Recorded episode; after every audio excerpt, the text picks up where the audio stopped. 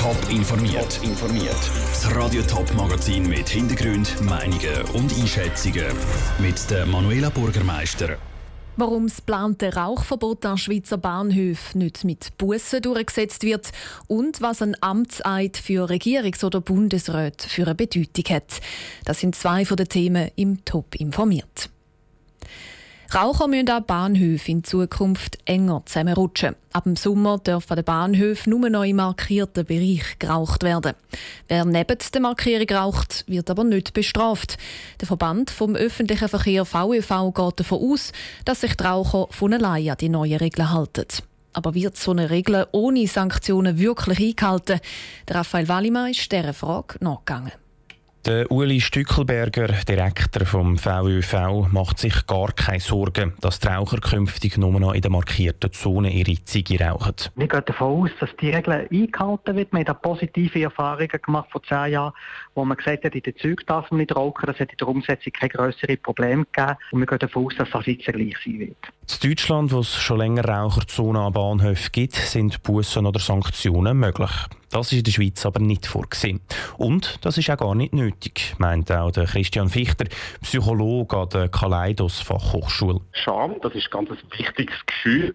Man hat das zwar vielleicht nicht so gern, aber das ist eben genau der Grund, wieso das eben Scham auch wirksam ist. Man schämt sich, weil man spürt, oder vielleicht auch nur meint, dass etwas so ist, dass nämlich die anderen Leute etwas nicht gut finden, was man macht. Und die Raucher spüren dann eben auch, dass sie beobachtet werden, wenn sie neben der Raucherzone rauchen und fühlen sich durch das unwohl. Darum geht der Christian Fichter davon aus, dass sich die meisten Raucher an die Regeln halten. Menschen halten sich nämlich die ganze Zeit an gesellschaftliche Regeln, die nicht sanktioniert werden können. Es gehört sich nicht, dass man in einen Laden reingeht und einfach sagt, ich nehme das Brot hier, sondern man sagt Grüezi, lächelt vielleicht und ist freundlich und sagt auf Wiedersehen. Ein Homo economicus, also ein Vernunftsmensch, hat das nicht nötig. Der Christian Fichter macht aber auch darauf aufmerksam, dass es immer Ausnahmen gibt. Also eben Menschen, wo die gesellschaftlichen Regeln nicht so wichtig sind. Darum dürfte auch künftig der ein oder andere Raucher am Bahnhof neben der Raucherzone rauchen. Der Beitrag von Raphael Wallimann. Die Raucherzonen sind in der Schweiz auch schon getestet worden, unter anderem am Bahnhof Stadelhofen. Ab dem 1. Juni 2019 werden die Zonen dann in der ganzen Schweiz eingeführt. Merlot, Bordeaux oder Chianti. Dass in grossen Weinnationen wie Frankreich oder Italien auch viel Wein getrunken wird, ist wenig überraschend. Eine Studie vom Deutschen Weininstitut zeigt jetzt aber, auch die Schweiz zieht mit und landet auf Platz 4 von den Ländern, wo weltweit am meisten Wein trinken. Andrea Blatter. Fast 40 Liter Wein pro Jahr trinkt jeder Schweizer und jede Schweizerin im Durchschnitt. Also rund ein Glas am Tag. Nur Portugiesen mit 60 Liter, Franzosen mit 50 Liter und die Italiener mit 45 Liter trinken noch mehr. Für den Jürg Nickli, Geschäftsleiter der Stiftung Suchthilfe St. Gallen, ist es wenig überraschend, dass die Schweiz an vierter Stelle kommt.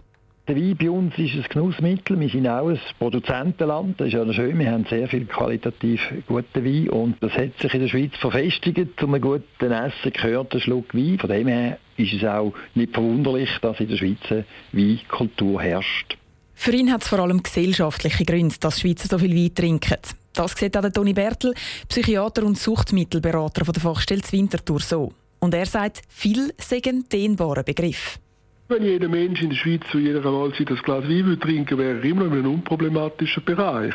Aber das würde natürlich sehr viel geben. Wenn es so wäre, dass die Leute nur ein Glas zum Essen würden trinken, dann könnte man sagen, wäre das ein unproblematischer Konsum. Die Schweiz liegt irgendwo in der Mitte zwischen zwei Trinkkulturen. Einmal der Mediterrane, wo eben Alkohol zum Essen getrunken wird. Regelmäßig, dafür aber in Massen. Und der eher nordische Trinkkultur, wo nur sporadisch Alkohol getrunken wird, zum Beispiel immer am Wochenende, dafür dann viel oder eben zu viel. Und vor allem auch harten Alkohol. Und das ist eben viel das grössere Problem, sagt auch Jürg Nickli von der Stiftung Suchthilfe St. Gallen. Wenn ich anschaue, wer wir betreuen, wer ein Abhängigkeitsproblem hat mit dem Alkohol, ist der Wein nicht der Alkohol, der am meisten Probleme verursacht. Also ich gehe wirklich davon aus, wir haben im Welschland, wir haben auch in den Weinregionen der Schweiz halt sehr einen hohen Konsum, der aber auf den Genuss basiert und nicht auf den Missbrauch. Auch wenn Schweizer gerade in den Grenzregionen ähnlich viel trinken wie Franzosen oder Italiener, statistisch gesehen nimmt der Alkoholkonsum in der Schweiz von Jahr zu Jahr ein bisschen ab. Der Beitrag von Andrea Blatter. Die Studie sagt übrigens nichts darüber aus, wie viel vom Wein, wo in der Schweiz getrunken wird, auch aus der Schweiz kommt. Eine Reise auf Abu Dhabi ist schuld, dass die Regierungsmitglieder zu Genf einen neuen Amtseid überkommen. Weil der Regierungsrat Pierre Modet die Reise als Geschenk angenommen hat, hat der Kantonsrat beschlossen, dass Regierungsräte ab jetzt schwören müssen, dass sie kein Geschenk annehmen. Aber wie verbindlich ist denn so ein Eid überhaupt? Tabea Fono hat nachgefragt. Ich gelobe die Pflichten, welche mir mein Amt auferlegt hat, mit aller Gewissenhaftigkeit und Treue ohne Ansehen der Person zu erfüllen, überhaupt die öffentliche Wohlfahrt nach meinen Kräften zu fördern. So tönt der Eid, wo zum Beispiel die St. Galler Kantonsräte bei ihrem Amtantritt leistet. Der Eid tönt zwar mächtig, ist aber in erster Linie ein historisches Überbleibsel, sagt der Politbeobachter Bruno Eberle. Das war einfach immer so gewesen, dass man am Anfang, wenn man ein Amt antreten, so einen Eid oder einen Schwur ableitet, wo ja gewöhnlich sehr allgemein formuliert ist, aber fest überlegen tut sich das eigentlich niemand, auch die, die den Eid ablegen, eigentlich nicht. Beim Eid verpflichtet sich die Regierungs- oder Parlamentsmitglieder dazu, sich fürs Volk einzusetzen. Aber je nach politischer Einstellung hätte das ja sowieso eine völlig andere Bedeutung, sagt Bruno Eberle. Und verbindliche Gesetze, die die Politiker verpflichtet, sich an Eid zu halten, gäbe es auch nicht. Wenn einmal ein Politiker gegen Regeln verstößt, dann wird natürlich der Eid äh, vorgeholt und dann wird argumentiert, du hast doch seinerzeit einmal gesagt, dass du dich zum Wohl vom Volk äh, einsetzt und jetzt hast du das und das gemacht und dann wird da versucht als Argument nicht, um jemand allenfalls aus einem Amt zu drängen. Es ist also mehr der gesellschaftliche Druck und die eigene Einstellung, die die Politiker dazu bewegt, dass sie ihren Eid einhalten.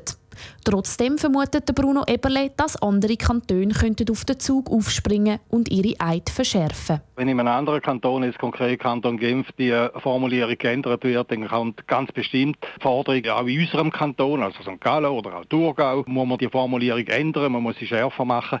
Aber wenn jemand gegen die Regeln will verstoßen, dann nachher verstoßt er gegen die, egal wie der Eid formuliert ist. Und weil der Eid sowieso meistens auch gegenüber Gott geleistet wird und viele Politiker gar nicht religiös sind, wird die Wirkung noch schwächer. Wenn die Politiker kein Eid leisten, können sie auch einfach ein Gelübde ablegen. Das ist aber ähnlich formuliert wie der Eid, einfach ohne religiösen Bezug. Tabea Fono. Ganz ohne Eid oder Gelübde geht es übrigens nicht. Wer sich weigert, den Schwur abzulegen, der verweigert damit auch sein Amt und kann es nicht antreten. Top informiert, auch als Podcast. Mehr Informationen gibt es auf toponline.ch.